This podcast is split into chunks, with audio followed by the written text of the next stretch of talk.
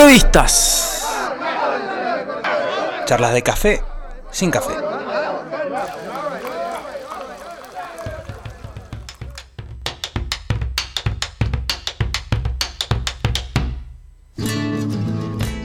Sí, amigos, estamos de regreso. Qué bueno el folclore que metiste, Rodri. Estamos escuchando a los Borgoña. Escucha. Qué bravo. Bueno, amigos, el momento de la entrevista. Charlas de café con vino, sería Charlas de este café Sin café. sin café, en Sin este café, caso con con vino, vino. porque tenemos con nosotros aquí a los chicos del Plan Bonarda, David Palma y Fabiana Gutiérrez. Bienvenidos, chicos. ¿Cómo están? Gracias. Muy amable, gracias por la invitación. La verdad que una- una- un lujo tenerlos acá encima con un regalito. Encima con destapador en la mano. Claro, ar- así arrancamos nosotros. Como el bombo de la banda que se está escuchando, Exacto. que se llaman Eh, Borgoña, se llama la banda, ¿no? Los Borgoña. Oriundos de dónde? ¿De dónde es el chino? ¿De San Rafael? De San Ah, Rafael. Bueno, viste lo que somos acá en Mr. Music. Bueno, y casualmente, Sí. casualmente nosotros comenzamos este trabajo de difusión de El Bonarda, Sí. eh, que por mucho tiempo se lo envasaba como Borgoña. Fíjense Ah, mirá, erróneamente. Sí, nada es casualidad, Borgoña es una, es una zona de Francia, la, ¿cómo se pronuncia, Fabián? Bien. que no se puede, es una denominación de origen, entonces no se puede utilizar. Pero por mucho tiempo Sí. se utilizaba este tipo de varietal, iba a parar a la marihuana y nosotros le colocábamos Borgoña. Borgoña. Eh, entonces la gente hasta el día de hoy, inclusive en algunos mercados o almacenes de pueblo, dicen, che, el borgoñita ese que sabía hacer tan bueno. y de ahí que, bueno, esta similitud y estas cosas de estar escuchando Borgoña, tomando Bonarda. Bien, qué bien. Comenzamos el servicio. Qué lindo. Mira, ¿qué vamos a tomar? Contanos un poco. Fabiana tiene un poquito más de información sobre Avatar, Bonarda. Bueno, Avatar es la etiqueta de inicio de gama de la bodega Casir dos Santos, una bodega de Maipú, Sí. de la zona de San Roque, muy cerquita del este. Así que tiene todas las cualidades del terroir de la zona este, que es la zona en donde el Bonarda mejor se expresa. Esta es una etiqueta en donde el vino es muy joven, no tiene nada de madera, entonces se puede, se puede sentir expresar muy bien el varietal, que es sumamente fresco, Claro. muy frutal y demás. ¿Cómo Muy lo rico, sienten? ¿Qué. ¿Qué le encuentran? A ver, ahí te digo. No se olviden del operador, por favor. No, ahí estamos, ahí estamos. Bien. Cítrico, hay cítrico seguro. Sí, sí, sí. Muy rico primero. La- el- Madera. Si bien es muy básico decir muy rico. Uy, se vino un operador. Abran porque se vino un operador a probar. se mandó. Ah, no. Así que todo lo que pueda llegar a pasar ahora, eh, no tenemos operador que, que nos salve. Claro. Volvió, volvió a las teclas. Bueno, estamos probando esto en el marco del plan Bonarda. Cuéntame un poco de qué se trata este plan, hace cuánto nació, cómo viene. Esto se creó en el 2012 con una ordenanza municipal desde el departamento de San Martín, donde se declara al departamento capital del Bonarda por la cantidad de hectáreas que tiene la región. Eh, si sumamos la cantidad de hectáreas, 3.700 y pico, eh, a toda una región de la zona este, hacemos que eh, exista la mayor cantidad de implantación en todo el mundo. Por eso también es una referencia de alguna forma histórica, pero que tiene que ver con enmarcar a un territorio que queremos también promocionarlo. O sea, cuando uno instala una marca no es solamente vinos, es vino, territorio, terreno Sí, tal cual. y todo eso que tiene que existir detrás de... Se tiene que ver como una experiencia de, de- de sabores. Experiencia de vida, un combo. Sí, en realidad, si decimos, bueno, ¿por qué hace 10 años o 12 y si el vino hace más de 100 años que se produce, por lo menos en Mendoza? Porque la verdad es que eso que decíamos hace rato, que por mucho tiempo se la consideró otro tipo de varietal, no tan específico como, como otros que ya son conocidos, Claro. y inclusive a nivel mundial todavía somos jóvenes para ser representados por un varietal. Pero hemos trabajado y dijimos, bueno, pará, si hay tantas cantidad, también esto es informes oficiales del INB, eh, empezamos a trabajar sobre el varietal y que fuera parte de cortes, pero que también se lo empezara a elaborar solito. Y de ahí que empiezan a salir este tipo de cosas que son muy interesantes porque acá encontramos vinos eh, con otras especificaciones. No es casualidad que el vino o que el varietal haya sido tan implantado. Yo digo siempre que eh, antes, en la década del 80, cuando tomábamos 80 o 90 litros per cápita, eh, había una hilera de criolla, una hilera de tinta, una hilera de criolla, una hilera de tinta. Esto cuando se molía, iba para la bodega, hacíamos el vinito de casamiento, que le colocábamos otros nombres. Entonces dijimos, bueno, a ver, si solamente separamos el varietal, eh, lo empezamos a elaborar y lo empezamos a difundir, va a comenzar este desarrollo. Y evidentemente encuentra mucha cantidad de horas de sol que son las necesarias para que llegue a la madurez óptima y empieza a trabajar mucho la mano de cada uno de los viticultores. Claro, claro. ¿Por qué no tuvo el desarrollo que tuvieron otros varietales? ¿Por qué el Bonarda eh, es más joven, digamos, que otros? Porque fue un desarrollo, fue, hay muchas variedades que todavía están en, en etapa de desarrollo. Inclusive hay bodegas que están ejecutando este tipo de, de planificación y de experimentos. Eh, esto viene a que hay que empezar a trabajar también sobre otros productos. Nosotros con este plan no quisimos salir a competir con lo que ya está desarrollado. Inclusive Malbec a nosotros nos ha ayudado mucho para hacernos conocer en el mundo. Pero cuando uno apuesta a una sola cosa también es un riesgo, eh, sin ni pensar que aparezca otro país haciendo Malbec, que inclusive ya pasa. Pero bueno, por la cantidad, por la historia y por todo lo que hemos desarrollado, Claro. está muy bien. Pero decidimos también con un grupo de instituciones, que eso también está importante, es importante destacarlo, que eh, hay personas que están interesadas en entender que detrás de un varietal hay mucha más eh, historia, hay mucha planificación, hay, hay cosas para seguir desarrollando. Impresionante lo que sabe David, Sí. este, la, la data que tiene recién en- Una en el- clase de antes de empezar nos, nos empezó a contar la historia este, de dónde venía el Bonarda y que incluso era una que el vino, se hablaba del vino, de una bebida que sea, empezó antes siquiera que el desarrollo de los pueblos. O sea, en Mendoza eh, vi- vino la gente, eh, habían curas que daban misas y ahí empezó el tema del vino. Bueno, mucha data, la verdad. En esto tiene mucho que ver las personas también que componen eh, parte del equipo y que lo estuvieron participando. Para nosotros, una de las personas que nos enseñó mucho y desarrolla mucho este varietal es Roberto González de Nieto Cenetiner, que él justamente ya lleva mucho tiempo haciendo el desarrollo específico del varietal. Él nos ha encomendado la tarea de que lo sigamos practicando, que lo sigamos ensayando. Él hasta el día de hoy inclusive sigue haciendo experiencias con respecto a nuevos lugares donde poner o plantar el, Bonarda. Y ahora ha sacado una trilogía muy interesante que tiene que ver con un Bonarda de la Valle, un Bonarda del Valle Duco y uno de eh, Tupungato.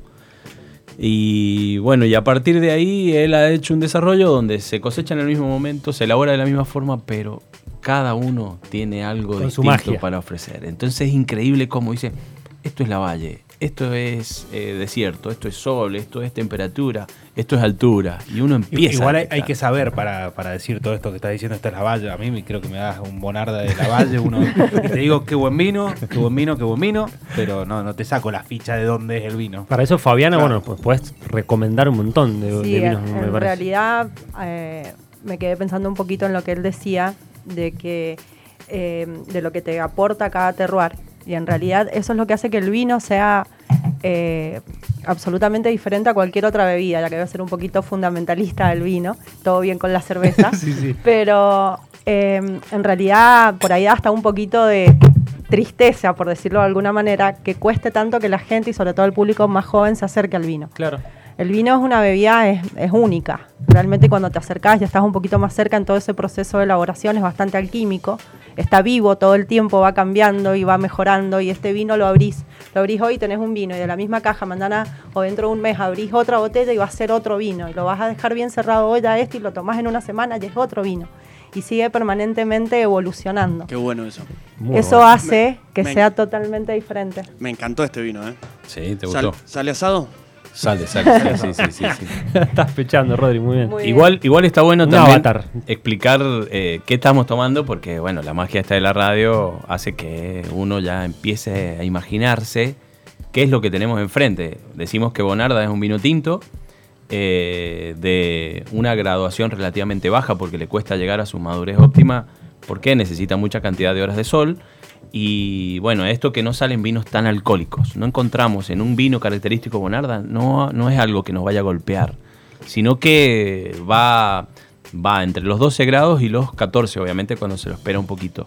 Eh, madura una parte y la otra hay que esperarla. Eso está el juego un poco de cada viticultor y cada enólogo, pero en este caso puntual encontramos vino con un color eh, complejo, no demasiado elevado, no hay mucha estructura, no es un vino pesado que cuando lo probamos, Avatar Bonarda, insisto, eh, que nos vaya a caer demasiado Claro. rústico. No, no, es nada. livianito, Es livianito, frutal, apareció con una acidez bien marcadita sobre los costados. Bueno, Ustedes ya habían hecho una previa, entonces ya tienen la, la boca acomodada, así que no Pero hizo la- falta la absolutamente acidez nada. no tiene nada que ver con la de la cerveza. No, no, no, no. No quise decir que estaban tomando anteriormente, pero No, la bueno. gente sabe, no te No, preocupes. a la ver, gente sabe. pasamos, digámoslo, pasamos de una cerveza industrial Claro. a un vino que de alguna manera, si bien puede ser industrial, pero tiene su toque artesanal, ¿no? Es exactamente, la bodega se caracteriza por hacer un trabajo, si bien las cantidades que elaboran son, son grandes y la bodega tiene más de 2 millones de litros, son muy cuidados en el proceso de elaboración, se cosechan en cajas chiquitas, a mano, se hace una selección muy cuidada, entonces hay un, un proceso más artístico Claro. en la elaboración. ¿Cómo viene el tema de la mega degustación? Porque me decías que recién que están ahí, el plan Bonarda está presente. ¿Cómo viene? ¿La gente lo toma, lo busca? Es el segundo año que se realiza en la Aristides, que eso es un detalle bastante bueno a nivel de público. Claro. ¿Por qué? Total. Uno de los objetivos también fundamentales de, de- de- de desarrollar este varietal era llegar a estos consumidores nuevos, estos que vienen de la chocolatada, digo yo. ¿Qué les gusta más? Los productos un poquito más con azúcar. Entonces, una de las notas del Bonarda eh, tiene un toque dulce, de taninos dulces, que no es que haya sido agregado, que hayan quedado de la fermentación, sino que simplemente tiene ese, ese- esa entrada dulce que hace que sea más fácil de tomar. Claro. Entonces, bueno, no es casualidad que hoy estemos en la Aristide y que la gente vaya tanto al stand Bonarda porque quiere probar qué más hay. Dice, pero esto es una moda, ¿esto qué es? Y no, en realidad nosotros estamos desarrollando una marca y, y- y- y llevando la bandera del Bonarda por todos lados. Y cuando se acercan, los chicos dicen, bueno, estamos un poco eh, estresados de seguir tomando siempre lo mismo. y cuando cual. ustedes aparecen con esto, está bueno porque llegan al público que está exigiendo cosas nuevas. Sí, porque Hoy- es como que el que tiene la bandera es el Malbec, ¿no es cierto? Claro, bueno, obviamente, Claro. lo decía hace rato, siempre agradecido de todo lo que nos ha ofrecido. Bueno, en la música, eh, recién cuando, cuando comentabas eso, en la música pasa un- eh, una cosa parecida. Es como que una banda que puede llegar a tener un estilo de música lleva una bandera y, por ejemplo, va a Buenos Aires y triunfa, le abre la puerta a las demás bandas que quizás no tienen nada que ver con la misma música que, que tocaba la banda que llegó a Buenos Aires primero, pero le abrió las puertas y llegan las demás. Sin duda, yo siempre digo que cada vez que pisamos, bueno, eh, pisamos Retiro o el aeropuerto eh, internacional, seguro que alguien nos está observando. Yo no sé si hay un monitor o qué, pero uno toca ya, ¿viste? Sí, sí, sí. Y ya empieza a abrirse. Entonces, de hecho, hemos sumado muchos adeptos porque cada tanto hacemos un viajecito a Buenos Aires, hacemos presentaciones y charlamos con gente que, bueno, que está interesada. Hoy el, eh, el porteño es como quiere saber mucho también del vino y de la industria. Entonces llega y bueno, ¿y cómo andan los Bonarda? ¿Y cómo andan los Bonarda? Y después te suben fotos tomando Bonarda. Sí, además el mendocino tiene la mochila de que como es mendocino tenés que saber de vinos sí o sí. Es que no, yo- no hay forma de zafar de Sí, eso. sí, yo lo tomo eso también como una obligación. Sí, sí. yo- Estaría bueno, sí, en lo- realidad estaría que- bueno, a lo mejor no a un nivel tan técnico ni específico, y acá la industria, y esto lo digo absolutamente subjetivo, es una opinión muy personal mía, tiene que bajar un poquito, creo que de hecho lo ha empezado a hacer, pero que bajar ese a ese escalón en donde se lo puso al vino una cuestión tan glamorosa y tan Sí, suntuosa, Sí. en donde el, el consumidor común, y me ha pasado a mí personalmente con muchos mendocinos, gente común, te dice, no, es que no sé tomar vino. No, Como sí, que hay no que- sabes hay tomar vino. la boca y no, es que no sé porque los aromas. claro, tal cual.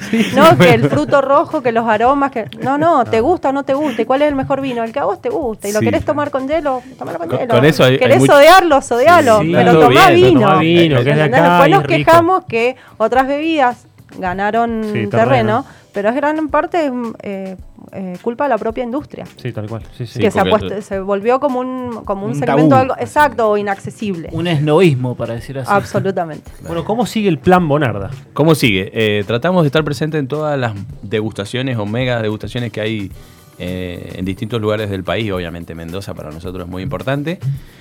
Y con esto de siempre llevar un nuevo, una nueva etiqueta. En eso de las nuevas etiquetas aparecen las novedades que normalmente eh, no encontramos en ninguna vinoteca. ¿Por qué? Porque no está tan desarrollado. Primero el varietal y segundo cada una de las etiquetas o empresas que de repente deciden incorporarse a este mundo de la industria. Pero para nosotros siempre hay novedades, siempre hay novedades porque empiezan a sumarse y, y además siempre tenemos adeptos nuevos que se arriman y quieren conocernos. De ahí vamos a, qué sé yo, una degustación en Córdoba, si hay algo que tenga que ver con maridaje, si hay que hacer algo en Buenos Aires, lo hacemos y si- siempre que tenga que ver también con la nueva cultura de conocer que Argentina tiene algo más para ofrecer. Malbec, Bonarda, Torrontés y otros varietales. Nosotros queremos defender la región desde el este para todo el mundo, pero A full. bueno, Aguante esa el es la este. idea. Aguante Bonarda, Sí. realmente. Chicos, gracias. Los esperamos cuando quieran. Bueno, Y Bueno. más, si- más si vienen así, como ahora. Por que- eso, sí, sí, eh, cuando quieran. Es más, podemos decir que Dani no nos deja tomar alcohol acá en el, en el estudio. Habilitó y ahora solamente sí, ahora. Ahora sí, Sí. podemos. Bueno, Bueno. si quieren para el Día Internacional del Malbec, el, el 17 de abril, vamos a estar en Dale. un evento en, en un hotel importante de Maipú. Así que podemos Se venir vienen. con- se viene y Sí. traemos un, un Malbec en esa oportunidad y charlamos. Bueno, Muchas gracias, chicos. o sea que no hicimos tolerancia cero ahora. no, no. no, Ahora vamos todos, salimos todos caminando. todos caminando. Bien, 0,5 para arriba, estamos bien. Todo, todo en el Mendotrán nos vamos ahora. Bueno, ¿estamos cerrando? Sí, Digo, estamos cerrando. Sí, sí. Bueno, es muy importante cada vez que uno abre una botella de vino, primero explicar qué es lo que tomó. eh, bueno, ya, ya lo hicimos esa etapa, ya lo observamos, ahora lo probamos y obviamente el del sonido. El sonido tiene que ver con haber destapado una botella y hoy eh, ya el brindis para que realmente A sea ver, así. ¿ah? probemos, a ver cómo suena. Nada mejor que cada vez que brindemos, por favor, mírense a los ojos. No, eso es clave. Sí. ¿Cómo hacemos cuando somos cuatro, por ejemplo, ahora? Y ¿Somos bueno, cuatro? ¿Y qué? ¿Hay tres copas o qué? No, nos compartimos. Mirá, se, Compartimos. se cortó. Mira. Claro. El, el- ya está, el operador se llevó la copa. Claro. Quiero, quiero refill. Ya va, ya va. Bueno, brindemos. ¿Brindemos? Brindemos, nos miramos Ah, a los ojos. sí, gracias, señor. David. Ah, Gracias, muchas gracias. Gracias, Fabiana. Gracias. Cada vez que se pueda, degustemos, probemos y disfrutemos de esta, de esta esencia que tenemos los mendocinos y los argentinos. ¿eh? Gracias. Plan Bonarda, David Palma, Fabiana Gutiérrez, aquí en el Show del Rock.